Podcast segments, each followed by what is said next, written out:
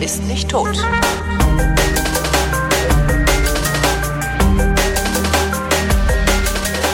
Hier ist eine völlig neuartige Ausgabe der völlig neuartigen retrofuturistischen, ironisch-modernen, geilobanen Unterhaltungsmatinee mit kryptozoologischer, radikal-pazifistischer Tradition, die fast alle Fragen, die an fragen.vrind.de gesendet werden, vrindheitsgemäß jedoch garantiert nicht zeitnah beantwortet und heute schon gar nicht, denn heute ist Dr. Vrindheit mit Alexandra Tobor! Und Dr. Holger Klein. Boah, wie geil ist das denn jetzt? Wo, wo hast du denn neue, wo hast, wie hast du das denn jetzt gemacht? Also, ich erklär's mal ganz von vorne. Ja.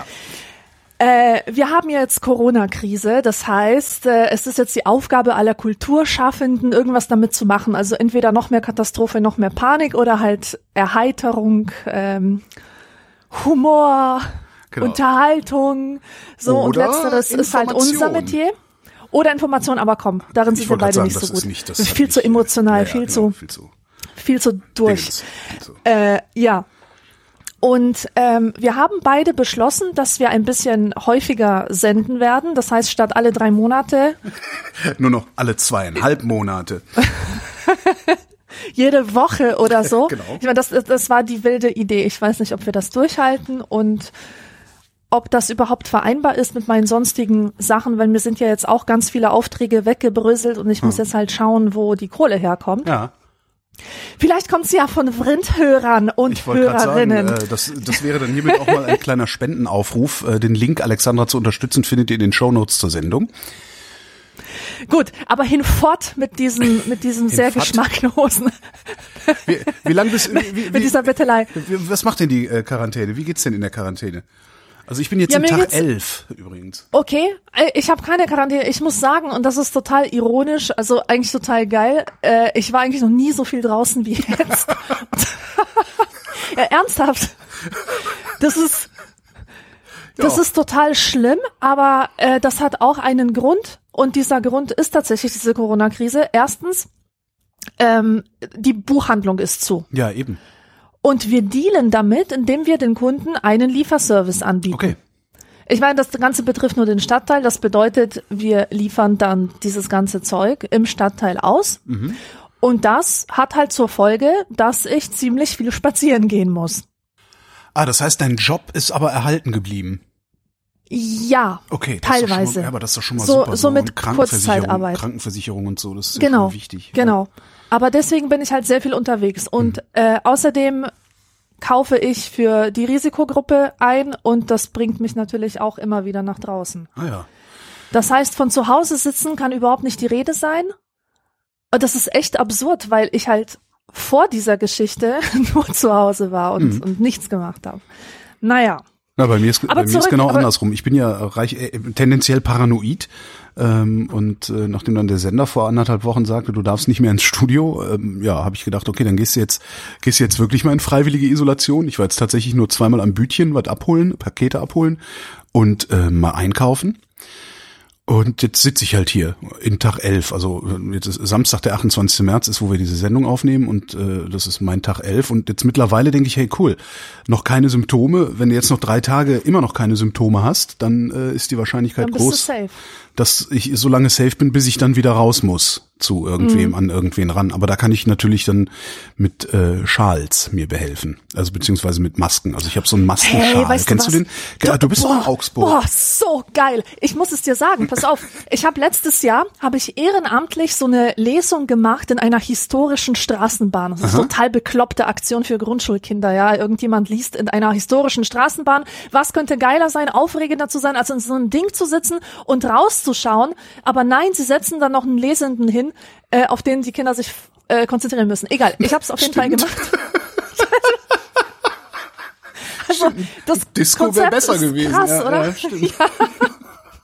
Auf jeden Fall habe ich als Dankeschön, als kleines Dankeschön für mein Engagement, habe ich so einen Multifunktionsschlauch bekommen. Ja. Und ich dachte, ey, was soll ich denn damit? Da war auch so, ein, so eine kleine Zeichnung dabei, so was man damit machen kann. Man kann es so als Hijab tragen, so als als Ach so, du ähm, meinst einen Buff. Ja, ja. Mhm. Okay. Und als, als Haarband, als Stirnband, als Halsband, als was weiß ich noch was. Und unter anderem hat als, als Sturmmaske Mhm. und als so normale Maske. Und das benutze ich jetzt. Ja, das ist super. Also das, das, Ja, das geht, geht ja auch tatsächlich cool. geht ja auch tatsächlich nur darum, dass du nichts rausrotzt, jedenfalls nicht so riesig rausrotzt, wenn du husten musst Genau. oder so. Also das ist auch mein Tipp, falls irgendjemand unbedingt nach Masken sucht, aber keinen Bock hat, sich selber eine zu nähen oder das einfach nicht kann, Genau. einfach mal auf Amazon nach Multifunktionsschlauch suchen. Also ich glaube, das heißt nicht Schlauch, Nee, ich sag ja, das Ding heißt Buff, B-U-F-F nennen die Dinger sich. Buff. Tatsächlich? Ja, ich glaube, das ist irgendwie Buff. der Hersteller, so wie Tempo, also der Hersteller, der es das Okay. erste Mal rausgebracht hat oder so ähnlich. Na, das gibt's ja noch mal in Geil. Ich habe das in Geil und zwar ähm, gibt's eine Augsburger Firma, eine Augsburger Firma, die heißt Mano Mama, die kennst du auch sicherlich. Ja, ja, natürlich. Ähm, und Sina, also die Mano-Mama-Chefin, die hatte ich letztes Jahr besucht und die sagte, ah, ich habe ja was ganz no, to, total geil Neues, nämlich auch so ein Schlauchschal, allerdings etwas voluminöser, also der liegt nicht ganz so eng an, äh, mit einem Filterpapier eingebaut. Damit kannst du, das, das Ding zieht Feinstaub und Pollen und sowas raus. Das ist ganz cool für Allergiker, wenn du durch die Stadt radelst. So ein Ding habe ich und das, wenn der richtig angelegt ist, dann ist der halt dichter als so eine ganz normale Aufsteckmaske. Da ist aber trotzdem, ich glaube, es ist dann auch so ein, wie heißt das, FFP3 oder so Filter drin.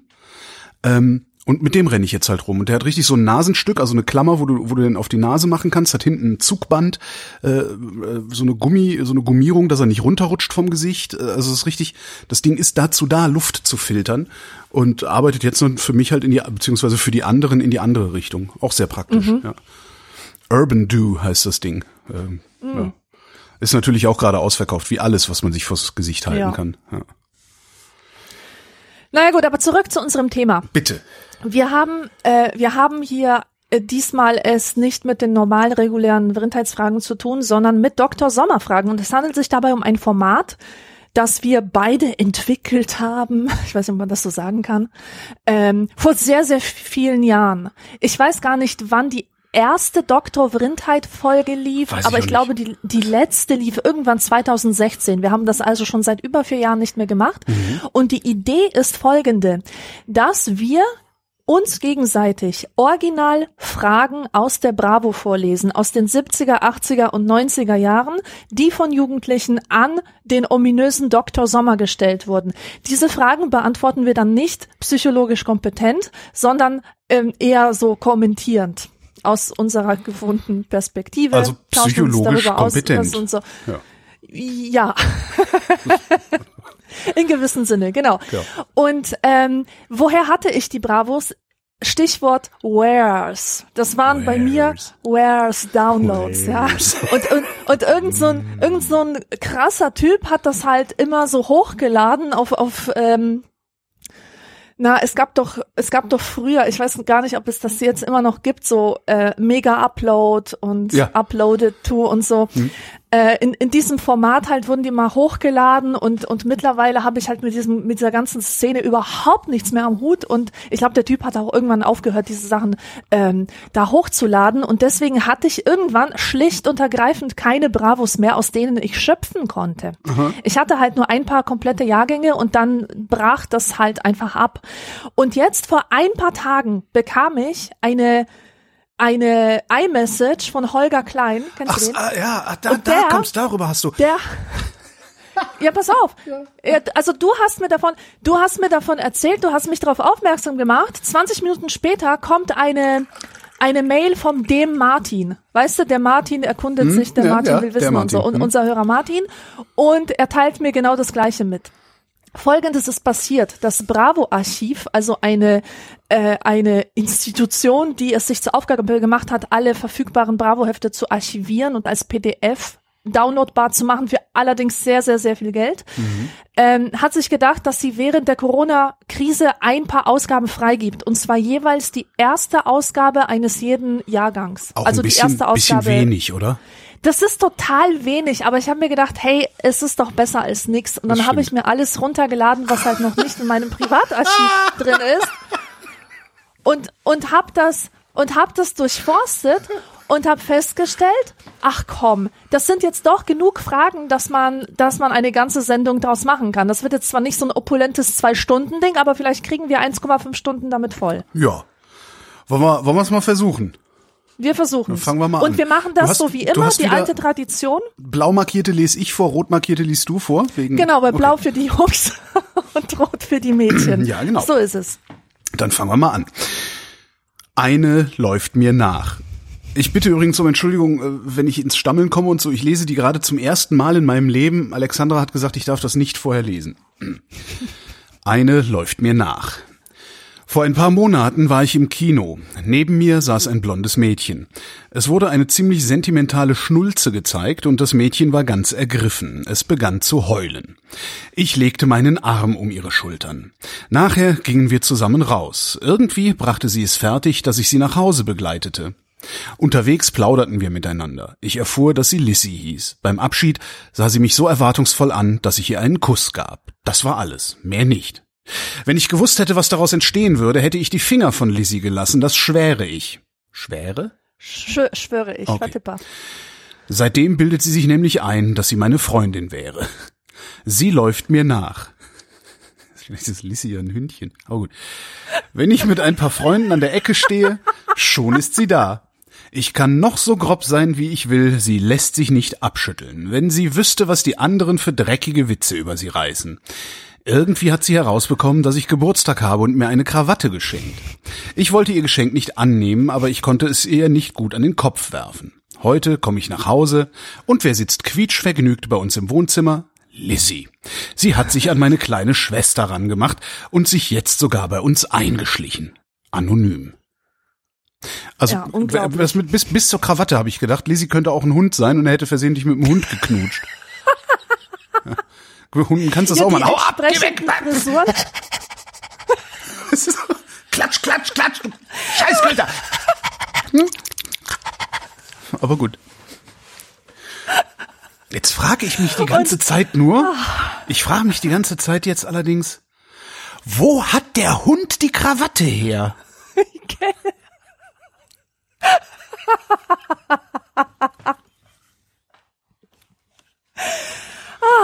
Unglaublich. Was ist denn das? Das ist doch der, das ist doch der feuchte Traum. Also was heißt der feuchte? Das ist doch genau das, was Jungs machen. Ey, ich verstehe das nicht. Ich habe das gelesen, das ist übrigens, es handelt sich um eine Bravo aus den späten 60er Jahren. Das heißt, die ist uralt. Ja. Und ich finde das einfach unglaublich. Ich finde diesen ganzen Text unglaublich. Und äh, hier sieht man aber auch so sehr unterschiedliche Vorstellungen darüber, was für einen Jungen und was für ein Mädchen ein Kuss bedeutet. Und das ist eine eine äh, ein Vorstellungsauseinanderdriften, das durchaus noch in meiner Jugend aktuell war. Nämlich für, für uns Mädchen in den 90er Jahren bedeutete es, von einem Jungen geküsst zu werden, dass man zusammen war.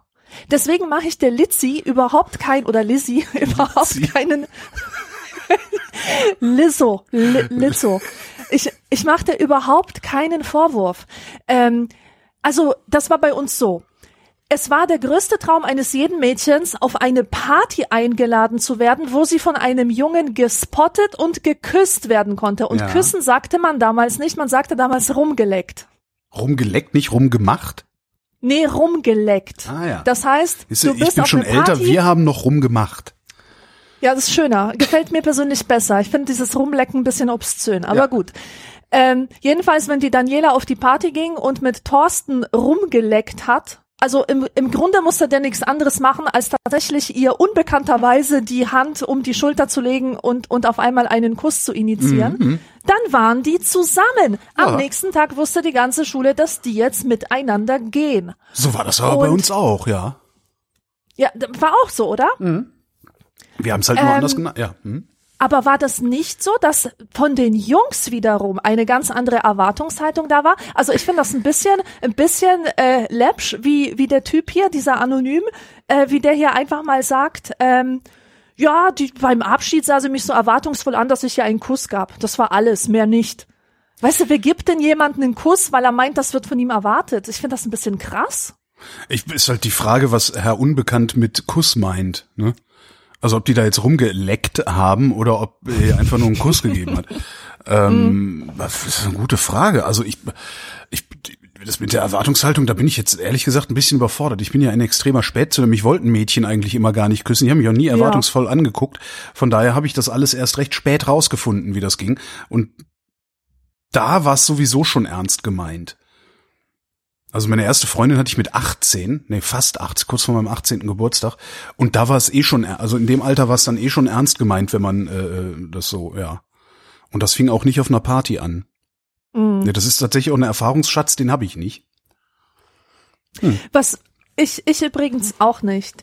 Äh, und, und das hat mich total, das hat mich total sprachlos gemacht, dass niemand mit mir rumlecken wollte, weil, weil wir hatten eine in der Klasse, die war echt krass. Ich würde die jetzt nicht als hässlich bezeichnen, aber das war so eine, die war total zurückgeblieben. Weißt du, die trug noch mit 16 so Korthosen. Ja. Ähm, die man in der Grundschule trägt, weißt du, so Ja, Manchesterhosen. Hm. so, so labbrige, labbrige Korthosen und so komische Schuhe, so aus, aus, aus buntem Wildleder mit so Klettverschlüssen und sowas. Also die sah halt aus wie ein kleines Kind und auch immer so Mickey Maus Pullover. Tja. Und dann war die halt einmal im Jugendzentrum. Am nächsten Tag war sie halt mit Mario zusammen. Mit Mario, der, äh, der äh, so einen Ruf hatte als, als Weiberheld und, und Schlägertyp. Und äh, die ließ sich dann auch, also was heißt die ließ sich, die, die ritzte sich dann seinen Namen in den Arm. Also vollkommen bescheuert. Ich bin so froh, dass dieser Kelch an mir vorbeigezogen ist. Der Mario jetzt. Ja, der Mario, aber überhaupt diese ganze Sache. Diese ganze Sache zwischen 13 und ich sag mal 15, 16, wo man im Juze Hm. auf der Disco zu solchen Erfahrungen kam. KJG Jugenddisco in Lechenich. Ja, ja, ich erinnere mich. Kennst du, ne? Ja, aber ich habe damals ähm, mit jetzt so in der Rückschau bin ich auch froh, dass ich das das es ist was heißt an, an mir vorbeigegangen. Es ist mir ist ja eigentlich gar nicht an mir vorbeigegangen, sondern ich habe die ganze Zeit darunter gelitten, dass es mir nicht genauso Ja. geht wie meinem äußerst attraktiven Schulfreund Kai zum Beispiel.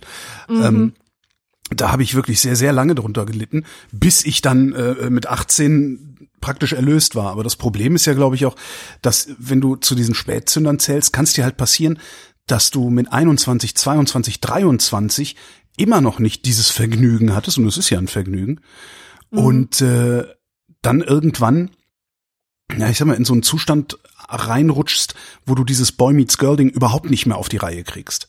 Ja. Ja, und dann mit 30 äh, immer noch Jungfrau bist in jeder oder fast jeder Hinsicht. Und ich glaube, das wiederum ist dann richtig scheiße auch für dein Leben. Also das, das, das kann dir echt das Absolut, Leben versauen.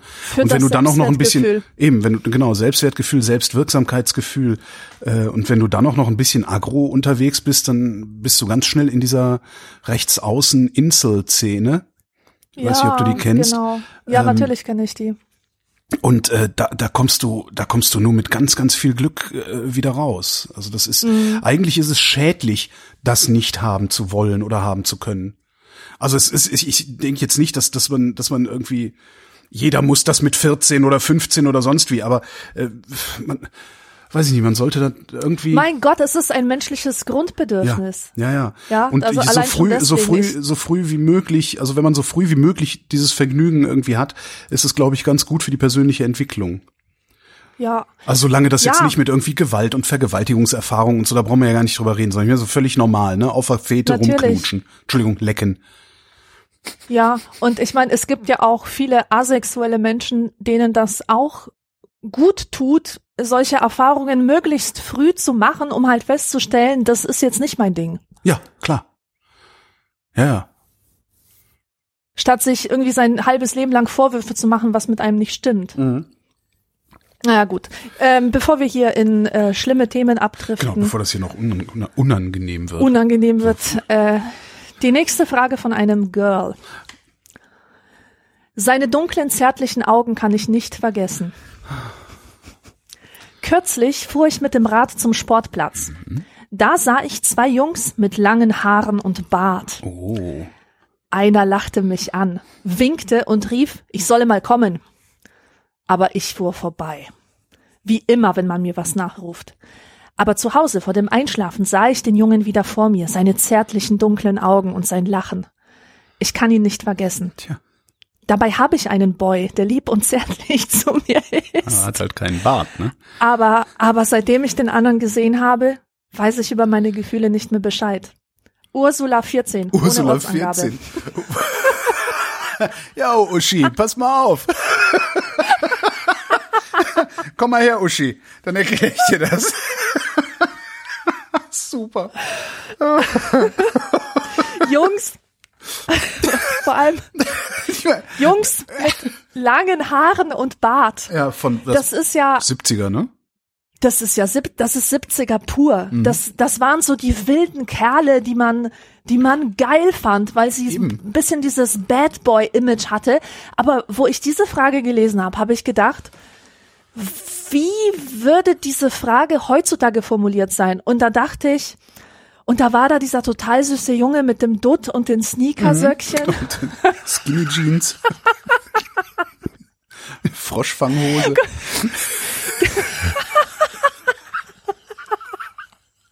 Ja, es ist auch so, es ist so, auch so ein Oh bisschen so mein tragisch. So Ursula ist 14 und vielleicht ist Ursula auch, auch, äh, also noch nicht ganz so. Vielleicht ist, vielleicht ist ihr äh, lieber zärtlicher Boy ihr erster Boy und alles ist irgendwie gut und sie hat das noch nicht so ganz begriffen, dass, äh, wie, wie nennt man das denn?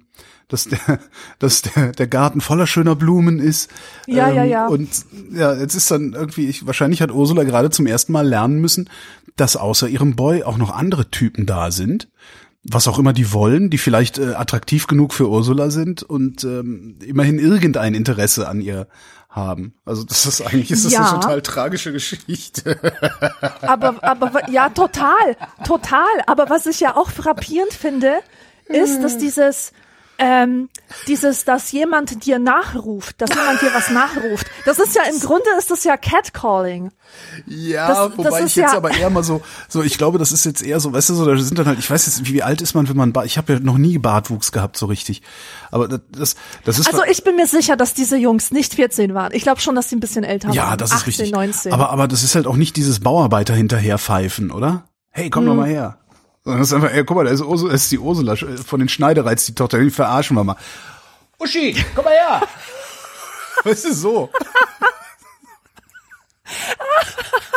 Stimmt. Jetzt, wo du sagst, ich habe so vor mir. Ich, ich ist überhaupt Ja, keine klar, sexuelle Konnotation, sondern mal, Wir verarschen die mal, ja, ja? genau.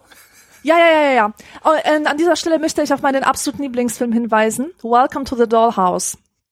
Der ist aus äh, den 90ern, von 94 oder so. Und da geht es genau um diese Uschi, also ein, ein Mädchen, das total unbedarft ist, das die furchtbarsten, schrecklichsten 90er Jahre Neon-Klamotten und Scrunchies trägt und so weiter. Kimi Schmidt. Und die sich, ja, sie als Mädchen, aber noch viel schlimmer, viel, viel ärmer. Und die hat halt auch diese Situation, dass sie sich einbildet, dass ausgerechnet der unglaublich attraktive ältere Freund ihres Bruders mit langen Haaren, der in einer äh, Rockband spielt, dass ausgerechnet er irgendwas mit ihr ähm, zu tun haben könnte, zu tun haben wollen könnte. Also auf jeden Fall ein, ein ähm, dringender Tipp von mir, sich diesen Film anzugucken, wenn es Okay. nur geht. Gut, ähm, haben wir zu, zu Uschi noch was zu Nein, sagen? Uschi ist durch. U- Uschi ist durch. Gut, dann wollen wir zur nächsten Frage schreiten. Jürgen, 16, aus der Umgebung von Aachen, schreibt. Bin ich ein Schuft, weil ich eine reiche Frau liebe? Mein schlechtes Gewissen quält mich, weil ich eine intime Beziehung mit einer 28-jährigen geschiedenen Frau habe. Mit 28, da ist aber was schief gelaufen. Sie ist große Klasse, auch in der Liebe. An Heirat denken wir nicht, und Angst vor Folgen brauche ich nicht zu haben, weil sie die Pille nimmt. Sie hat ein Auto und möchte mit mir zusammen Urlaub machen. Trotzdem komme ich mir vor wie ein Schuft, weil ich glaube, sie auszunutzen.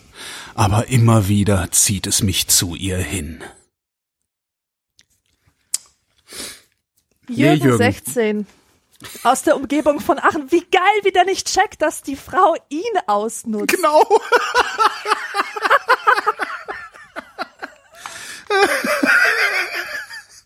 Ich wäre aber 28, 16, das ist aber schon so ein bisschen Ferkelei. Ich habe ja grundsätzlich nichts gegen höhere Altersunterschiede, aber äh, ich finde immer das, das Alter der vom ich, ich gehe immer aus vom Alter der jüngeren Person und wenn da so ein Altersunterschied jetzt ist von wie viel ist das zwölf Jahren, das ist schon äh, ich, also ich finde das Ferkelei, was sie was die Frau da macht. Die soll sich mal ein bisschen schämen. Absolut, oder? Ja. Ich finde es auch unmöglich. Aber ist halt perfekt. Der ist schon, äh, der wird schon geschlechtsreif sein, weil ne, auch in der Liebe ist sie große Klasse. der ist geschlechtsreif. Der hat einen Erektionswinkel, den du mit 28 nicht mehr so unbedingt findest. Ne? Und der ist irrsinnig dankbar. Was willst du denn mehr? ja. kann sich halt nicht mit dem irgendwo blicken lassen, weil es halt gesellschaftlich so ein Problem. Wenn du als 28-jähriger Mann mit einer 16-Jährigen irgendwo aufläufst, sagen alle, oh, äh, äh, Nabokov. Oder Ja, so. ja, ja. Aber äh, andersrum ist es halt schwierig. Wobei, sagt sie, oh, nee, das ist mein Sohn. Ja, also da hat sich halt eine Milf geangelt. ja. Und jetzt hat er ein schlechtes Gewissen, vielleicht weil sie nicht an Heirat denken und das ja damals tatsächlich etwas war, was man von jedem anständigen Mann erwartet hat. Also ich, ich weiß noch, meine Mutter, die ja wirklich in einer anderen Gesellschaft noch aufgewachsen ist als, als die der 90er Jahre in Deutschland, die hat mir immer gesagt, dass ich darauf achten soll, dass der Mann oder der Junge, mit dem ich mich abgebe, ähm, ernste Absichten hat. Ernste Absichten, ja. Weil wenn, wenn er diese nicht hat, will er mich nur ausnutzen. Mhm. Und dahinter steckt ja auch der Gedanke, dass die Frau unmöglich an einer lustorientierten Beziehung Interesse haben kann. Mhm. Äh, und vielleicht hat deswegen dieser arme, arme Jürgen aus der Umgebung von Aachen das Gefühl, diese Frau auszunutzen, weißt du, weil der einfach dieses Narrativ so verinnerlicht ah, hat. Verstehe. Ja. Vielleicht wird er ja auch in dieser, äh, in diesem Milieu, in diesem Klima, in diesem gesellschaftlichen Klima gebadet und ähm, hat dementsprechend auch Vorstellungen darüber, was von ihm als als ähm, Mann erwartet wird. Ich finde es nämlich ziemlich heftig, ehrlich gesagt, dass der sich selber als Schuft bezeichnet. Mhm. Oder dass Schuft das Wort ist, was ihm einfällt, wenn er Äh, über sein wahrscheinlich hat Verhalten er was nachdenkt. anderes, wahrscheinlich hat er was anderes an die Redaktion geschrieben und die Redaktion hat das Wort ausgetauscht oder die Redaktion hat sich die Geschichte mal wieder ausgedacht, wie so oft. Ja, das kann natürlich sein. Also ich finde schon, ich, ich kenne das auch so rum nicht. Ne? Also ich kenne diese Altersunterschiede, äh, in, in später kenne ich das, ne? Also zwölf Jahre Altersunterschied, der Mann ist 30, sie ist 42 und so, das äh, sieht man ja häufig. Aber ähm, 16, 28 kenne ich nicht in der Konstellation. Acht- 28-jähriger Mann, 16-jährige Frau, überhaupt kein Problem. Also sieht man immer wieder. Aber so rum kenne ich das tatsächlich gar nicht. Ja, wobei ich mir dann wieder denke, 28, ist das denn so alt? Nein. Also für mich sind 28-jährige ganz junge Hüpfer, Ja, die ja. teilweise auch tatsächlich aussehen wie Teenies. Ja, und vor allen Dingen, die noch nicht geschieden sind. Wo kommen wir denn da hin? Ja, genau. Andererseits, wenn die mit, weiß ich nicht, von wann ist die Frage? Auch aus den 60ern, 70ern irgendwas? Ja, ich glaube aus den 70ern, genau. Ich meine, da hast du dann natürlich auch nicht erst mit 24 oder 21, 22 geheiratet, sondern teilweise wirklich mit 17, 18, ne? Ja, ja, ja, ja. Ja. So ist es. Was würde man denn heute statt Schuft sagen? Schwein. Fuckboy. Nee, bin ich ein Schwein. Bin ich ein Arschloch. Schlampe. Wie, wie heißt denn männliche Schlampe? Gibt's gar nicht, ne? Ich nenne ich nenn mich auch immer Nee. Schlampe. Hurenbock. Hurenbock. Bin ich ein Hurenbock, weil ich eine reiche Frau liebe? Jürgen, Jürgen, Jürgen. Na gut, Schluss, Jürgen. Komm, komm mal Nächst- klar. Genau, komm klar, Jürgen. Hier ist schließlich die Vrindheit. Weil ich einsam bin, möchte ich in ein Internat. Mhm. Weil ich einsam bin, möchte ich ins Internet, habe ich das gelesen. Genau, da ist man dann ja nicht mehr einsam.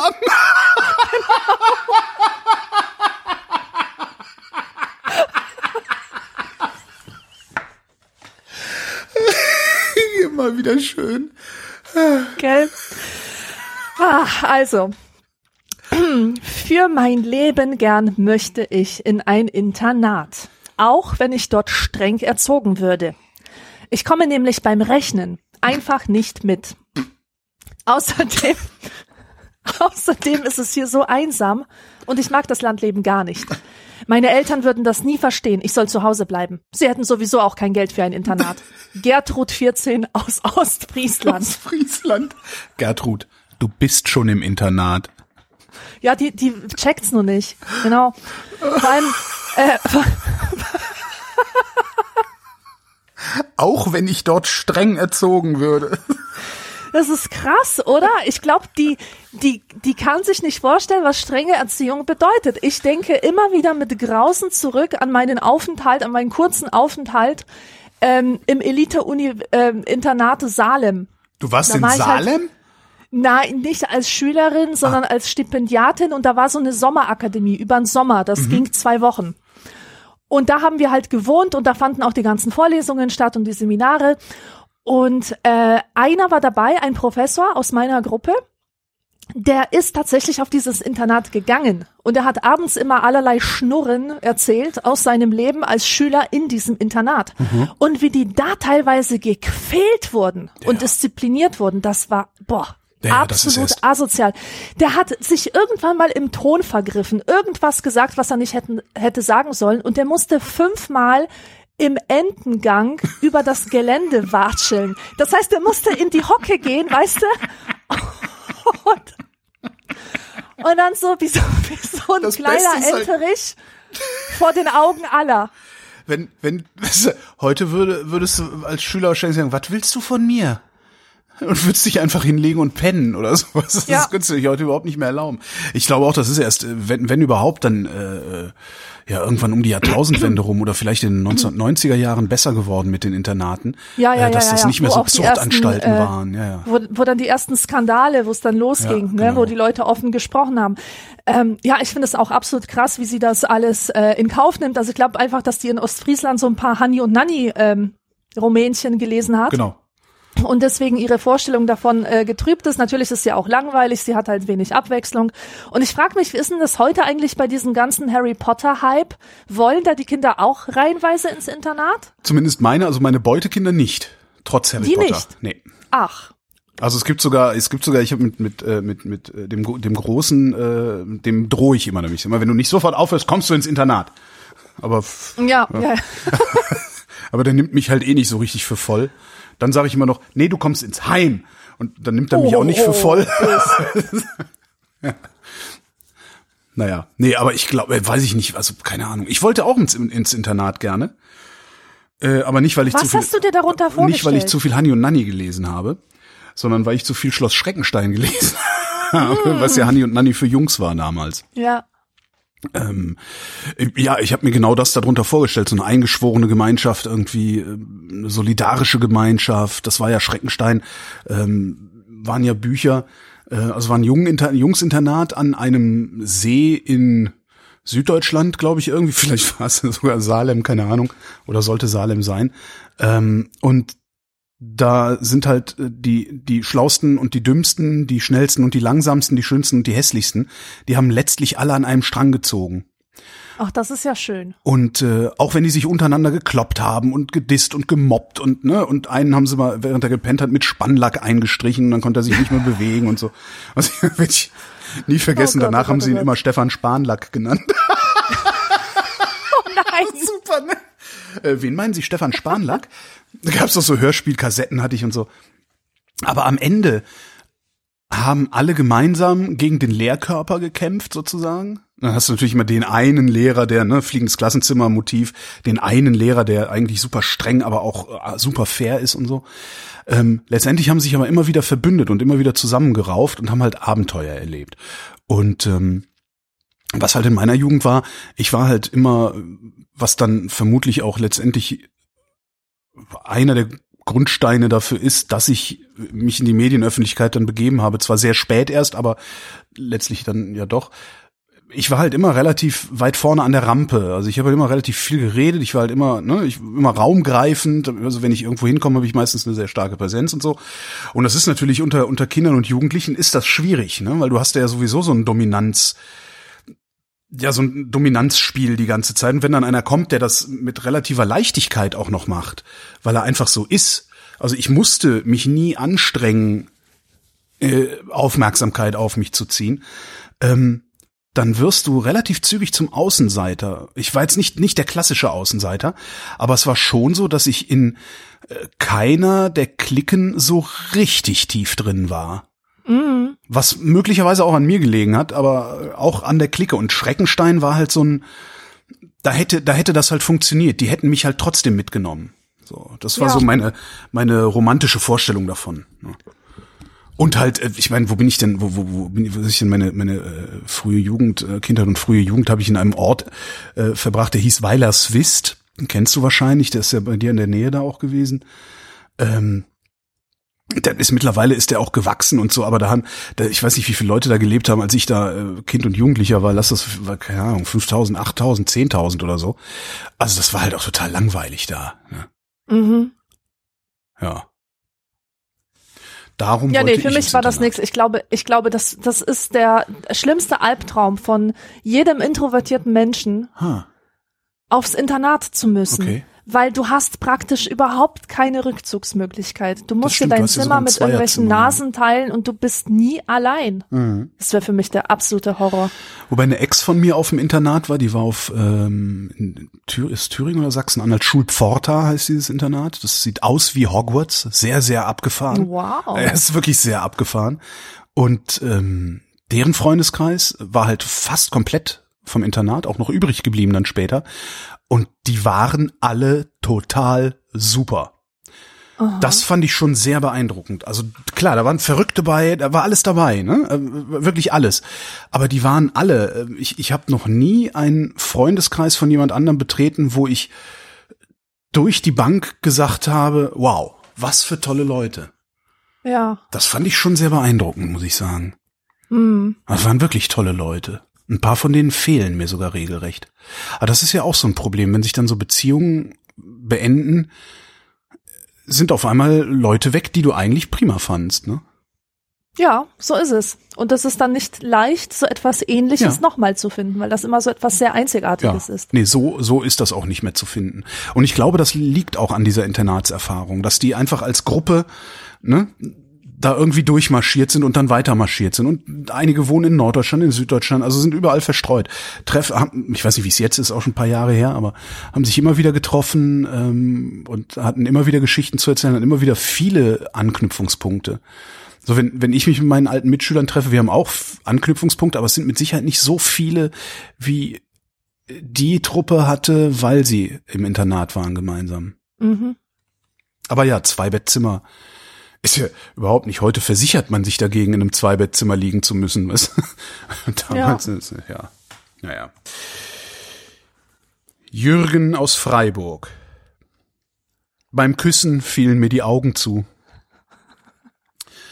Ich habe gestern auf einer Party ein süßes Mädchen kennengelernt. Als wir uns küssten, fiel mir auf, dass sich bei mir automatisch die Augen schlossen. ja, vielleicht war sie ja langweilig. Nee, bei mir. Bei Ja, ja, eben. Vielleicht so, war sie ja, langweilig. Ich habe bei anderen Gelegenheiten versucht, sie offen zu halten, aber mir gingen die Augen immer wieder zu. Auch bei anderen Pärchen habe ich das beobachtet. Warum ist das so? Hat das etwas zu bedeuten? Ja, Jürgen. Küssen ist so langweilig, dass man dabei regelmäßig einschläft. Ja. Ne? Und nur weil Jürgen ein bisschen dumm ist, ne, fängt der sofort an, darüber nachzudenken, warum ihm die Augen zufallen und dadurch bleibt er halt wach. Die anderen, die, die schlafen einfach nur. Küssen ist schlafen. Jürgen. Ja. Aber warum schließt man Aber- die Augen? Ja, äh, ernsthaft jetzt. Ich wollte gerade fragen, warum machen wir das? Also, äh, es ist ja total erklärungsbedürftig, tatsächlich. Also da, da gehe ich mit, mit Jürgen total d'accord. Äh, und etwas Natürliches. Da gehe ich d'accord. Das habe ich ja ewig nicht gehört. Das Kannst muss du- kannst du mal sehen. super. Das ist so wie Das Land auf, Land Dr. ab. Vrindheit Spezial. Ja. Unsere Fragen. Wir haben Fragen Land auf, Land ab haben wir Fragen gesammelt. ja, also wie gesagt, gehe ich mit dem Jürgen d'accord. Ich muss das unbedingt Ähm. in meinen aktiven Sprachschatz übernehmen und öfter mal so im Radio sagen und sowas. Ja, mach mal. Äh, das ist, das ist ja wirklich ein, es gibt so Verhalten, das erscheint uns nur deswegen als natürlich, weil wir es äh, nirgends anders sehen. Also wir, sehen das so. Wir sehen das in Filmen, dass man die Augen schließt beim Küssen. Wir sehen es auf der Straße, dass man so tut. Und dann erscheint es irgendwie als regelrecht unnatürlich, das selber nicht zu machen. Ich kann mir vorstellen, dass Asperger-Autisten oft das Problem haben, dass sie das nicht checken, dass man dabei die Augen schließt. Aber das ist nur so ein, so ein Wild Guess. ich gehe mal schwer davon aus, dass wir Asperger-Autisten oder Autistinnen in der Hörerschaft haben. Das wäre jetzt mal Ja, ein bitte, Kommentar. bitte dazu Ja, äußern. Das Weil wüsste ich es tatsächlich. tatsächlich, weil es wirklich unlogisches Verhalten ist, ja. Ja. Und, und wir, also wir normalen Menschen, sage ich jetzt bewusst in Anführungsstrichen, ähm, wir lernen so, dass wir das einfach aufsaugen, so dieses na- natürliches Verhalten, normales Verhalten und diese Natürlichkeit gibt es meines Wissens nach bei vielen Menschen, die von dieser Art des Autismus betroffen sind, Ja. nicht. Und Ja, ich weiß, ich sie hatte ja mal mit Denise Linke äh, mehrere Sendungen aufgenommen. Die ist Autistin ähm, und die sagt halt auch, dass sie die verhält sich halt so, wie sie sich bei anderen abguckt. Und die hatte, damit konnte man die auch echt super trollen, was echt ein bisschen gemein ist, aber ich habe es dann auch immer wieder angekündigt. Ähm, die hat zum Beispiel nicht diesen, diesen natürlichen Reflex, jemanden anzugucken, wenn er redet. So, dann Ja. guckt die halt irgendwo hin. Und hat irgendwann gemerkt, sehr spannende Sendungen übrigens, äh, kann ich nur empfehlen, nochmal zu hören. Hat irgendwann gemerkt, ah, Moment mal, die Leute gucken sich immer an. Also immer, es wird immer der angeguckt, der redet, dann mache ich das jetzt auch mal. Jetzt hat sie das Problem gehabt, sie wusste nicht, wann sie aufhören sollte, ihn anzugucken. Ja? Weil bei uns ist das ja, ist ja so ein Automatismus. Du guckst mal hin, guckst mal weg, guckst wieder hin und so, je nachdem, wie, wie, wie interessant es auch gerade ist, ob irgendwelche Keywords kommen oder so. Und bei ihr war es halt so, wenn du sie die ganze Zeit selber angeguckt hast, während du geredet hast, hat sie auch die ganze Zeit zurückgeguckt. Was halt auch ein bisschen irritierend ist, weil du denkst irgendwie die ganze Zeit, warum guckt die mich hier die ganze Zeit, die ist bestimmt in mich verliebt. ja, weißt du, so, äh, Schwachkopf, ja, sicher Schwachkopf. Ähm, der, das kann ich mir echt gut vorstellen, was du da gerade sagst. Aber warum machen wir die Augen zu? Ich vermute mal, wir machen die Augen zu, äh, um eben nicht abgelenkt zu sein. Ja, um sich fallen zu lassen. Bla. Noch nicht mal fallen lassen, sondern, also wenn, weiß ich nicht, Fete bei Martin im Partykeller, ja? Du leckst mit einem Typen rum und hast dabei die Augen auf. Sag das nicht, sag nicht. Das hört sich, das hört sich nicht richtig an, wenn du Eben, sagst. darum sage ich das. Also du leckst mit einem Typen rum. Währenddessen äh, singt Rick Astley Never Gonna Give You Up. Eine Lichtorgel, eine Lichtorgel blitzt ihre Farben in den Raum äh, und 21 andere Jugendliche hängen da rum, ein paar tanzen, ein paar sind total Hacke, äh, zwei Vögeln in der Ecke und was weiß Komma. ich was. Könntest du da ordentlich knutschen, wenn du das Nee. sehen würdest? Nee, das ist klar, das ist too much, natürlich. Da ist Augen zu und durch, heißt es dann. Auf jeden Fall. Klar, darum heißt es ja auch leck, rumlecken. Ja. Kennst du, ja, so wie im Dunkeln herumlecken. Dunkeln, rum, dunkeln rumlecken. Aber kennst du, es gibt doch wirklich, also diese, diese ganzen, ich weiß nicht, wie ich das nennen soll. Ich weiß, was du meinst. Du meinst Choreografie der Liebesbeziehung oder Ja, ja. Choreografie ja. des Liebesverhaltens. Aufeinander Zum zulaufen, Beispiel- sich in den Arm fallen, die Frau winkelt das Bein ab. Ja, die winkelt das Bein ab. What the fuck? Was ist das? Das habe ich echt noch nie verstanden. Was ist das für eine Bewegung? Gleichzeitig kann ich nicht behaupten, dass ich das niemals gemacht hätte. Es mag sein, dass ich das schon mal gemacht habe. Das kann ich nicht beurteilen, aber So mir geht das immer so, wenn wenn so Winter ist, ne, so Winter, äh, ah, grau, tagelang, wochenlang grauer Himmel und sowas und auf einmal kommt es ist so ein sonniger Tag. Und dann stehst du an der S-Bahn auf dem Bahnsteig und äh, stehst in der Sonne und kriegst dann so ein, so ein ich, ne, siehst dann unendlich viele Leute, die da stehen, die Augen zu haben, den Kopf so Richtung Sonne gedreht. Und jedes Mal denke ich, pff, ihr armen Schweine, in welchem Film habt ihr das denn gesehen? Um fünf Minuten später selber da zu stehen, so, hm, Sonne. Ja, ja. Das, ja. äh, ja, vielleicht ist das, vielleicht ist es auch ein normales Verhalten. Vielleicht ist es tatsächlich reflexartig und nicht, weil wir es äh, gelernt haben. Mhm. Es bleibt spannend. Es bleibt Vielleicht weiß ja spannend. vielleicht weiß ja irgendjemand äh, Absolut, ja. Finde ich. Find ich eine wirklich. Antwort. Die So. Vrindheit bleibt spannend. Der Mann, der mich aufklärte, war ein Verführer. Vor einem Jahr lernte ich meinen Freund kennen. Er ist 30 und fuhr mit mir im Bus. Meine, meine Mutter weiß nichts davon. Ich, Wenn meine Mutter wüsste, dass der mit mir im Bus gefahren ist. genau. Ich darf nämlich keinen Freund haben. Sie meint, wenn ich 21 wäre, sei es noch früh genug. Mein Freund hat mich auch in seiner Wohnung aufgeklärt. Nun erwarte ich ein Kind.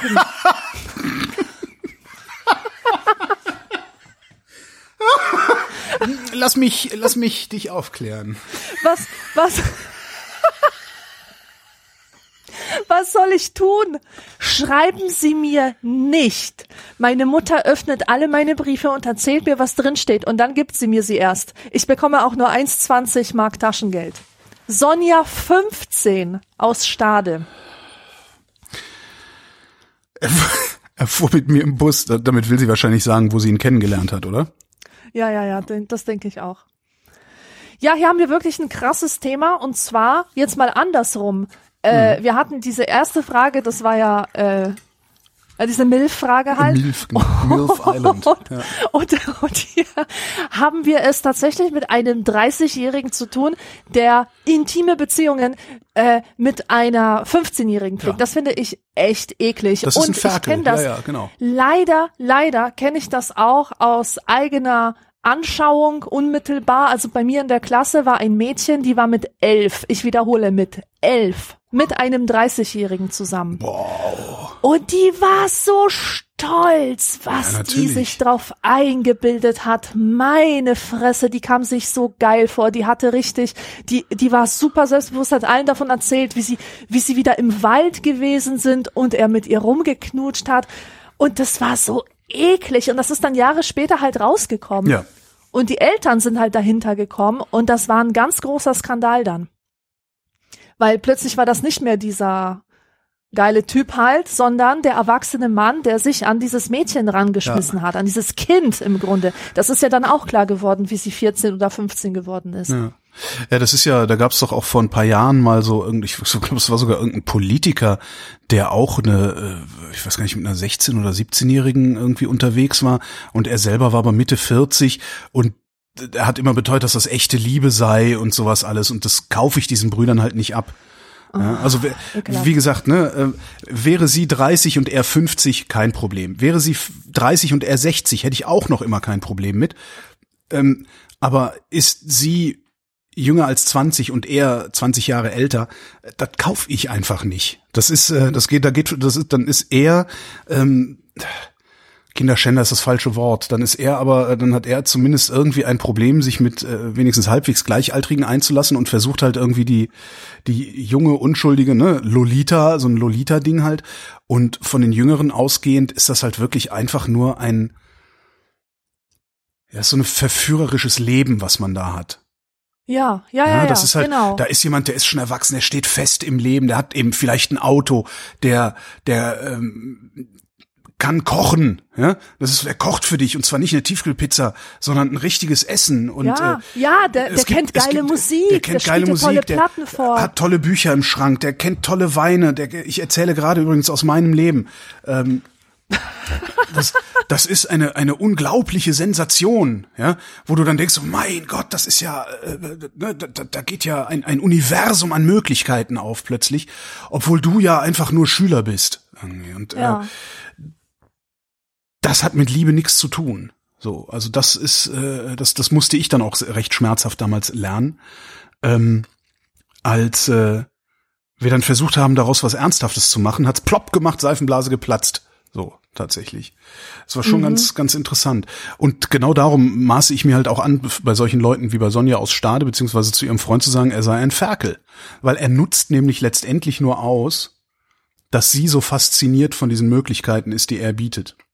Ja, und äh, er sucht sich halt auch jemanden aus, der ihm absolut nicht zur Gefahr werden kann. Richtig. Also das war allerdings dann auch noch mal in meinem Leben anders, weil ich war ein bisschen älter schon. Ja. Mm. Ja. Was machen, was machen Eltern eigentlich heutzutage, wenn sie herausfinden wollen, was ihr Kind so treibt? Also Überwachungs-App aufs Handy weil hier steht, also hier steht, ähm, meine Mutter öffnet alle meine Briefe und erzählt mir, was drin steht und dann, dann gibt sie mir sie erst. Also zwei, zwei Methoden gab es für, für Eltern in den 70ern, 80er, 90er Jahren vielleicht noch, äh, die Kinder zu überwachen. Zwar einmal durch äh, Mitlesen von Briefen und dann bestimmt auch äh, hin und wieder das Tagebuch öffnen und lesen, was die Kinder da hm. geschrieben haben. Aber das tun Kinder ja heutzutage nicht mehr. Oh, es gibt, ich glaube, es gibt genug Kinder, die das tun. Ich kenne welche. Aber deren Eltern würden nie im Leben in dieses Tagebuch gucken. Jedenfalls nicht, solange mhm. nichts passiert. Ja, wenn du auf einmal irgendwie, die, äh, weiß ich nicht, dich Ja, wenn du, wenn du äh, einen Grund hast anzunehmen, dass das Kind ernsthaft drogensüchtig ist. Zum Beispiel sowas, so. genau. Dann würde ich da auch dafür plädieren, dass man da reinguckt. Aber ich weiß nicht, was heutige Eltern machen. Alle Eltern, die ich kenne, sind ich versuche, ich klapper gerade so die Eltern durch. Nee, das sind alles so gute Eltern, die halt auch so gut mit ihren Kindern umgehen, dass sie ihren Kindern auch vertrauen können. Mhm. Und ihre Kinder ihnen eben auch. Ich glaube, nee, ich glaube, es, es ich, ich wüsste niemanden, bei dem ich das Gefühl hätte, da gäbe es Anlass überhaupt nachzugucken, was in den Briefen steht, im Tagebuch oder sonst wie, also so eine Überwachung zu machen. Ohne Scheiß, so erlebe ich das auch. Also von, ähm, von Eltern, die ich kenne, bekomme ich auch immer sowas zu hören wie, äh, dass sie zu ihren Kindern ein so vertrauensvolles und so freundschaftliches Verhältnis haben, dass es ihnen fast manchmal unangenehm ist, weil sie sich halt fragen, ob, ob die denen denn alles erzählen müssen. Ja. Ja, und ob nicht vielleicht das Problem ist, wenn sie sich dann irgendwie abnabeln, äh, die einzige Möglichkeit der Rebellion noch ist, äh, in die AfD einzutreten. Ne? ja, Das kann dann genau. ja auch noch passieren, ne? wenn, wenn, wenn du keine andere Gehässigkeit mehr finden kannst, weil deine Eltern alles mitmachen. Aber das, Ja, so dieses Überwachen, ähm, also dieses Überwachen ist eher ein Problem der Eltern als der Kinder, glaube ich. Das ist bei mir auch nie passiert. Meine Eltern haben auch immer mir, mir vertraut und die haben das, im Grunde haben die das geankert bei mir schon sehr, sehr früh, dass sie gesagt haben, pass mal auf, mein Freund, egal was du machst, egal was für eine Scheiße du baust, keiner wird dir den Kopf dafür abreißen. Aber wenn du nicht die Wahrheit sagst, nachdem du Scheiße gebaut hast, dann kriegst du richtige Probleme. Mm. So, und das hat dazu geführt, dass ich wusste, okay, äh, ne, also Scham gab's dann immer noch, Scheiße gebaut, ich, ne, also diesen- Scham-Moment, ich muss es jetzt erzählen, gab's immer, aber den gab's halt immer in Verbindung mit dem festen Wissen, weil sie haben es auch, dieses Versprechen nie gebrochen, mit dem festen Wissen, ich werde dafür jetzt nicht irgendwie übermäßig oder überhaupt bestraft. Mhm. So. Das heißt, äh, Sonja aus Stade hat einfach mal äh, eine Arschlochmutter. Ist halt eine überforderte Scheißmutter. Ja. Die guckt in die Ja. Briefe, die gibt ihr nur eine Mark 20 Taschengeld. Ja. Sie, sie Man erlaubt ja ihr nicht, nicht wie einen Freund zu haben, bevor sie 21 ist. Das ist schon krass. Das, Das ist ist schon doch krass. Das, das, Das ist so, das ist so einfach mal alles verbieten, Genau, das um sich nicht selber befassen. Also genau, weil man keinen Bock hat, das Kind zu erziehen, Hm? verbietet man dem einfach alles, sperrt es sozusagen in den Keller, Genau. so Kaspar Hauser mäßig und äh, lässt es wieder raus, wenn wenn man halt auch die Verantwortung gerechtlich gesehen los ist. Aber auch da, ich weiß jetzt auch nicht von wann das ist, also wenn das auch aus den späten 60ern, frühen 70ern ist, dann ist das halt auch genau die Generation, die dann in den 70ern richtig ausgebrochen ist. Ne? Mm, ja. Ja, und wen wundert's, wenn man sowas hört? Ja, genau. Kommen wir zur Kultur. Was soll ich mit einem Meter Kunstgeschichte?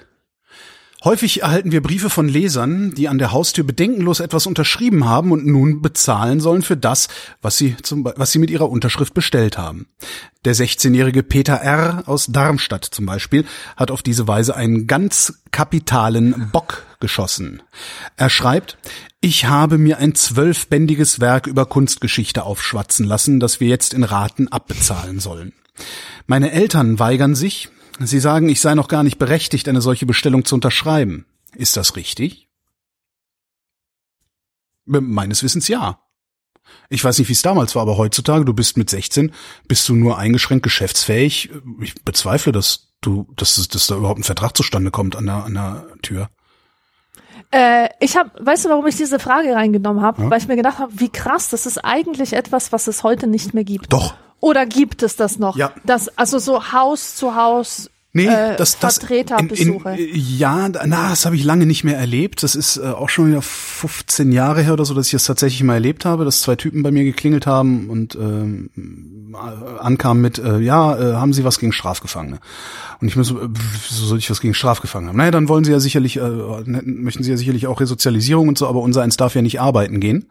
Ähm, wir werden ja nicht eingestellt, weil wir könnten ja klauen und so weiter. Wir müssen ja Zeitschriften verkaufen. Äh, wollen Sie hier nicht eine Zeitschrift abonnieren? Das ist mir in diesem Jahrtausend noch passiert. Und was natürlich ähm, der Verkäufer an der Haustür der Einfältigen irgend so ein äh, Bertelsmann Buchclub Abonnement aufschwatzt, äh, das, das sind die Handyläden, heutzutage sind das die Handyläden. Hier, ey, 30 Gigabyte LTE für lau Stimmt. und nur einen Monat, einen Euro im Monat, komm rein und oder geh doch mal durch einen durch einen Mediamarkt, also durch einen von diesen großen Läden, wo so Shop-in-Shop Handyverkaufsstände sind. Die haben ja mit den Läden in der Regel gar nichts zu tun. Äh, wie da teilweise akquiriert wird, das ist das ist heute noch genauso. Die gucken halt, wer ist, wer sieht blöd genug aus, dass ich ihm dann einen Vertrag aufquatschen kann, äh, aus dem er nicht rauskommt oder aus dem er frühestens in drei Wochen wieder raus will, weil dann die Widerspruchsfrist abgelaufen ist. Und dann wird der agitiert. Ja, ja, das gibt's immer noch.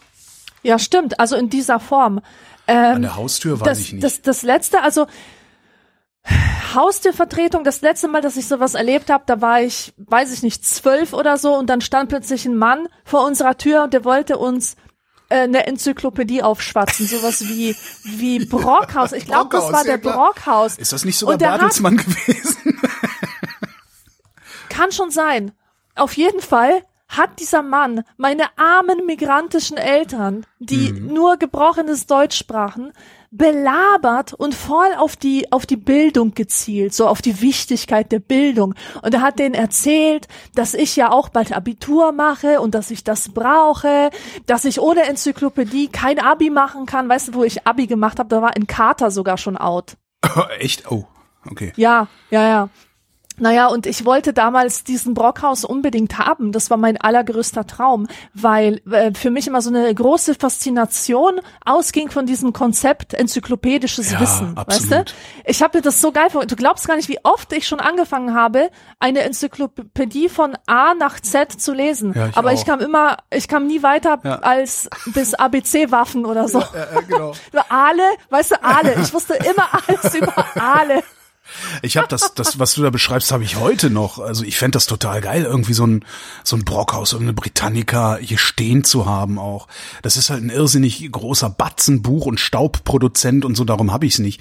Aber ich finde das nach wie vor total klasse, so ein A bis Z-Wissen-Ding da zu haben, dass man dann durchblättern kann. Ich hatte früher Meyers großes Lexikon, waren glaube ich auch 24 Bände oder so. Ja, ja, das, das ist doch toll. Das ist eine ganz, schön, ganz ja, tolle Sache.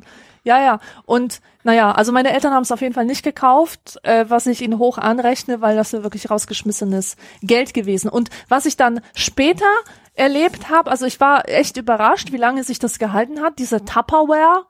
Äh, Partys du meinst, und du meinst natürlich Tupperware. Na, Tupperware natürlich, Tupperware, klar. und und Amway, Amway Vertreter, so diese Oh, ja, Strukturvertrieb Putz, Putzprodukte. Ja, mhm. Und äh, heutzutage, ich weiß nicht, ob ich noch heutzutage äh, sagen darf, ähm, diese Thermomix. Geschichte. Ja. Gibt's die noch? Ja, die gibt's Also auf, noch. auf dem Lande gibt's doch so regelrechte Partys, ja. habe ich mir sagen lassen. Von diesem Thermomix. Ja, ja, das, du kannst diesen Thermo, diesen Thermomix kannst du ja auch nicht in irgendeinem Fachhandel oder sonst wo in einem Großhandel kaufen, sondern du musst den ja über einen genau. Strukturvertrieb kaufen. Ja. Ja. ja. Ja, das ist so, ja, Thermomix. Ich will nichts gesagt haben. Ich habe währenddessen habe ich mal geguckt, äh, wann es den letzten Brockhaus gab, weil das wäre vielleicht doch nochmal ganz interessant, irgendwie sich so ein Ding hinzustellen, ja. wenn es nicht zu unaktuell ist. Ähm, anscheinend ist tatsächlich die letzte gedruckte Ausgabe 2006 erschienen. Warte mal. Ah. Das ist echt bis Anfang 2009 äh, wurde sie herausgegeben. Ich glaube 2000, 2006? Ich, da unten, was ist das denn? Die 21. Auflage 2005 bis komplette 30-bändige Ausgabe äh, 2006. Das heißt, ähm, Uiuiui. 14 Jahre altes Wissen. Bei vielen Sachen natürlich super. Äh, Smartphone wird da nicht drinstehen. Ne? Mhm. 300.000 Stichwörter, 40.000 Bilder, Donnerwetter. Da google ich nachher mal rum, was, was so ein Ding kosten würde. Das finde ich lustig. Nein, Hörerschaft, nicht unverlangt den Brockhaus schicken, bitte. bitte nicht. Ja, den haben aber bestimmt total viele im Keller flacken, oder? Ja, das kann gut sein, ja. ja. Kommen wir zur völlig anderen äh, Seite der Kultur. Ich möchte Skinhead werden. Ich habe ein großes Problem. Ich möchte zu den Skinheads gehören. Die akzeptieren mich aber nicht, weil meine Schwester ein Grufti ist. außer, außer, Außerdem gehe ich nie mit, wenn die Skins ausziehen, um die Linken zu dreschen, weil, weil ich mich nicht gegen meine Schwester stellen will. Zu allem Überfluss habe ich mich auch noch in einen Punk verliebt. Er ist total lieb und ich glaube, er ist auch in mich verliebt. Weil ich aber eher rechts bin, in Anführungsstrichen, mhm. redet er nicht mehr mit mir. Ich kenne mich überhaupt nicht mehr aus, wo ich jetzt eigentlich hingehöre, denn beide Seiten akzeptieren mich nicht. Was soll ich tun? Biggie, Alter 16, Ort unbekannt. Popper werden. Popper werden. Ja, wenn du nicht weißt, was du tun sollst, Popper werden, bist halt immer super angezogen. Okay, Äh, schlechter, ich- schlechter Vorschlag. Okay, Ja, also Versuch was wert, die- ne? Ich meine, Ja.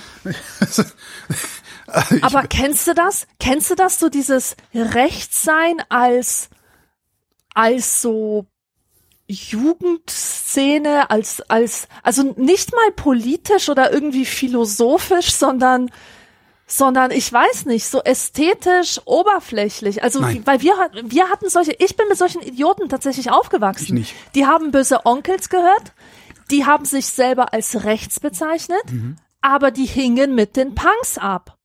Warum, weiß kein Mensch. Und ich schwöre, die ganzen Pappnasen, die sich damals rechts nannten, von denen war keiner wirklich rechts. Die mochten einfach nur dieses Tabu. nee, das Die ist mochten nicht, das, sich hinzustellen und zu sagen, guck mal, meine Schnürsenkel sind weiß. Das ist, ähm, das, das gab's bei uns nicht. Es ist einfach, das, das ist ein Phänomen, das, das, äh, es gab, es gab Nazis auch, also so, ne, dann die mit den weißen Schnürsenkeln oder wie auch immer, das, das habe ich nie begriffen, wie, welche Farbe man haben muss, um wohin zu gehören und so. Aber, ähm, das war, ich überlege gerade, guck mal, wann habe ich Abi gemacht? 1991. Hätte ich regulär Abi gemacht, wäre es 1989 gewesen. Ähm, das waren die 80er Jahre. In den 80er Jahren hatten wir, glaube ich, andere Probleme, als uns über so eine, ja, rassische oder rassistische oder, oder politisch rechts-links Zugehörigkeit zu definieren. Und wenn, dann haben wir das immer noch im normalen politischen Spektrum gemacht. Also das ist die Vorstellung, dass so, so sowas wie so diese Neonazis, die wir jetzt halt sehen, die AfD, dass sowas damals ich kann mir vorstellen, dass sowas damals vorhanden gewesen wäre. Es gab damals die NPD zum Beispiel. Es gab dann auch mal irgendwann die Republikaner. Ich glaube, das war dann auch schon noch in den 90er Jahren oder so ähnlich. Ähm, aber das wäre für, für, für die Menschen, mit denen ich zur Schule gegangen bin, war ein Gymnasium. Also alle haben sich für was Besseres gehalten. Das ist auch noch wichtig, glaube ich. Äh, Das wäre völlig, völlig indiskutabel gewesen, äh, da auch nur einen, einen Blick hinzuwerfen und sich auch mit dieser Ikonografie zu schmücken und so, ne, überhaupt nicht. Also die Rechten bei uns waren CDU-Anhänger, die Linken bei uns waren äh, Grüne. So. Aha. Das war, das war, was da passiert ist. Aber dann, das ist einer, einer ist dann wirklich irgendwie abgedriftet. Ein ganz, ganz schlauer Typ, ein mathematisches Genie, tatsächlich ein Genie. Der hat äh, Lösungsansätze gefunden, wo die Mathelehrer gesagt haben, äh, Moment, das steht aber so, das, das habe ich noch in keinem Lehrbuch gesehen. Moment mal, so ne, so neue neue Sachen, Fibonacci-Ding sie zu lösen und so. Hat er ist schon echt faszinierend. Und der ist dann irgendwann abgerutscht und kam dann irgendwann mal, hast du mal die Bilder gesehen, diese alten Schwarz-Weiß-Bilder von dem KZ? Das ist doch völlig unrealistisch und äh, da ne, in Auschwitz stehen ja gar keine Öfen, Öfen, das haben die ja nur nachgebaut und so. Und zudem haben wir dann halt auch gesagt, ja, ja, hör mal auf so eine Scheiße zu reden, du Idiot. Und dann war auch gut. Also dann haben wir mit dem halt auch, dann haben wir den halt so ausgegrenzt, also das, was man mit Nazis halt macht, ausgrenzen. Vielleicht wäre da noch eine Möglichkeit gewesen, wenn man ein bisschen fitter im Kopf gewesen wäre, auch bei dieser ganzen Thematik, zu sagen, nee, pass mal auf, komm, ich erkläre dir jetzt mal ein paar Sachen, damit du jetzt nicht noch weiter auf die schiefe Bahn gerätst. Aber das war in den 80ern noch nicht so. Da gab es diese Strategien noch nicht. Ne, Da war das noch zu früh. Da waren gerade mal 30 Jahre nach dem Zweiten Weltkrieg. Da äh, hat man noch nicht so gelernt gehabt, wie man mit Verschwörungstheoretikern umgeht. So, das ist, glaube ich, heute ein bisschen einfacher. Aber das gab es bei uns sonst überhaupt nicht, wirklich nicht. Also Aber das, war, das und, wundert mich. und das war Äh, halt, dann, dann, ja. Entschuldige, das war halt so eine Schule, also ich könnte mir sehr gut vorstellen, das kam auch daher, die Schule hat uns auch immer sehr gerne, also der Lehrkörper oder große Teile des Lehrkörpers haben uns auch immer sehr gerne spüren lassen, dass wir was Besseres sind, weil wir nämlich aufs Gymnasium gehen. Aha. Ähm, und ich könnte mir vorstellen, dass du dann aus so einem Dünkel heraus auch schon automatisch ableitest, mit den Schmuddelkindern nicht spielen zu wollen. Und das sieht man ja heute, also rechts sind die Schmuddelkinder. Das war damals schon so, das ist heute halt immer noch so. Und niemand, der ja sich für zu die zukünftige für die zukünftigen tragenden Säulen der Gesellschaft hält. Ja, so so denkst du ja, wenn du jung genug und auf dem auf dem Gymnasium bist, dass das auch noch befördert. Äh, Dann hast du willst du mit diesen Leuten nichts zu tun, aber das ist ein Pack mit das das ist die, äh, ne? Ich Also- überlege die ganze Zeit, warum du das so anders erlebt hast als ich und das kann nur mit Zeitgeistfragen zusammenhängen, weil wir sind ja im Grunde in der gleichen Gegend aufgewachsen. Ja. Also ich halt in Grevenbruch und du in Viersen oder wo das Nee, war. nee, nee, oder? Erft, Erftstadt. Ich war dichter dran an Köln. oder Erftstadt. Wesentlich dichter ja, dran okay, an Köln. aber das das ist so Pi mal Daumen so die die die die gleiche Ecke so. Nee, Und nee, nee, es, tatsächlich nicht. Grevenbruch ist Niederrhein. Ähm, und ich bin aufgewachsen im Rheinland. Also das ist in der Köln, also praktisch in Köln. Ach ja. So. Das Ach, ist schon, das sind schon zwei völlig ähm, unterschiedliche Menschenschläge. Ja, ja, ja, Schläge. Nee, nee, du hast vollkommen recht. Weißt du, in meinem Gehirn habe ich jetzt was verwechselt. Und zwar in Sechtem. Ja, Bornheim, das ist, das ist da, das wäre, das sind irgendwie 15 Kilometer genau. von da ja. Und das, das habe ich jetzt gerade durcheinander geworfen. Mhm. Egal. Aber es, es war Nordrhein-Westfalen und ich weiß nicht, wie dörflich es bei euch zuging, wie provinziell. Also war das von der Großstadt eher geprägt oder doch so, hatte das doch so etwas Kleinstädtisches? Es hatte was Kleinstädtisches, aber du hast dich äh, zur Großstadt orientiert. Du bist in, von, von da, wo meine Schule, also praktisch von meiner Schule aus, mit dem Auto in 20 Minuten mitten in Köln gewesen. Mhm. Das heißt, die Stadt hat schon sehr stark dahin gestrahlt. Ähm, das erste, was wir gemacht haben, ist auch in die Stadt fahren, wann immer möglich. Damals konnte man noch trampen, weil es die Umgehungsstraßen noch nicht gab. Oder halt mit dem Zug in die Stadt fahren, um sich dann in der Stadt seine Schallplatten zu kaufen und nicht beim Plattenladen, den es da auch gab. Ja. Also das, äh also bei uns war diese Stadt Düsseldorf. Das war relativ okay. gut zu erreichen, auch in 20 Minuten mit dem Zug. Wie auch immer, es war sehr kleinstädtisch und es ist wirklich so, dass in meiner Jugend es so unglaublich viele böse Onkels-Fans gab. Das war einfach etwas, was zum Dorf dazugehörte. Mhm. Also die, die Jugend war, bestand zu 50 kurz, Prozent aus welch, böse Welcher Jahrgang bist du? Ich bin 69. 81. Ah, ich bin 81. Das ja. ist also sehr viel später gewesen. Das waren halt ähm, und das waren natürlich Kinder. Ich glaube nicht, dass, dass irgendeiner von denen kapiert hätte, worum es beim Rechtsein eigentlich geht. Das war einfach so eine Jugendkultur, die man wie, also aufsaugt, die, die man halt wie die Luft atmet. Alle hören Onkels, dann hörst du halt auch Onkels. Mhm. Und dann sind die auch noch so, so, äh, rechts und und äh, es gibt immer wieder Gerüchte, sind sie es wirklich oder ist das nur so so ähm, so ein Gerücht, ja, mhm. und und das macht es dann auch irgendwie dann wieder legitim, die zu mögen, wenn man halt nicht genau sagen kann, ob sie wirklich recht sind oder nicht. Und eine andere Sache ist ja auch, dass mit dem Zusammenbruch des ähm, oder mit dem mit dem Fall des eisernen Vorhangs, da kam ja da kam ja diese Neonazis auf. Die Baseballschlägerjahre, ja, ja, im Osten vor allem. Ja. Genau und allein dadurch, dass die sichtbar waren als Gruppe und auch als Gruppe, die sich auf besondere Weise kleidet und irgendwie äußerlich zu erkennen gibt, ähm, das das hat den Leuten schon nahegelegt, auch so zu werden. Das ist ja, so wie diese, dieses Experiment mit der Pistole, die auf dem Tisch liegt. Also ja. wenn eine auf dem Tisch liegt, dann kommst du halt auf die Idee, sie zu benutzen. Ja. ja? Also etwas ist da als als kulturelles ähm, Phänomen. Dann, genau. Da muss man dann auch noch sehen, dass also gerade die die Baseballschlägerjahre unter dem Hashtag ist das ja äh, dann letztlich diskutiert worden oder zumindest ansatzweise mhm. diskutiert worden. Ähm, nach Fall der Mauer, also in den frühen 90er Jahren, die Neonazis im Osten, die haben natürlich noch mal einen ganz anderen, eine ganz andere Anziehungskraft äh, gehabt. Also nach, nach dem Fall der Mauer Neonazi zu sein, da konntest du fast sicher sein, dass du dich einer Subkultur zurechnen kannst, die stets als Sieger aus allem hervorgeht. Ja, ja. Du hast dann vielleicht nicht den geilen Wagen, den geilen Job, das geile Haus, aber ein falsches Wort und der andere kriegt auf die Fresse und du nicht. Mhm. Das macht's natürlich wahnsinnig attraktiv. Und bei mir war es halt so, ich bin in, ein Schul, in einem Schulzentrum, nannte sich das, äh, zur Schule gegangen. Das heißt, wir waren ein Gymnasium, eine Realschule und eine Hauptschule auf einem riesigen Gelände. Die waren nur gebäudemäßig voneinander getrennt.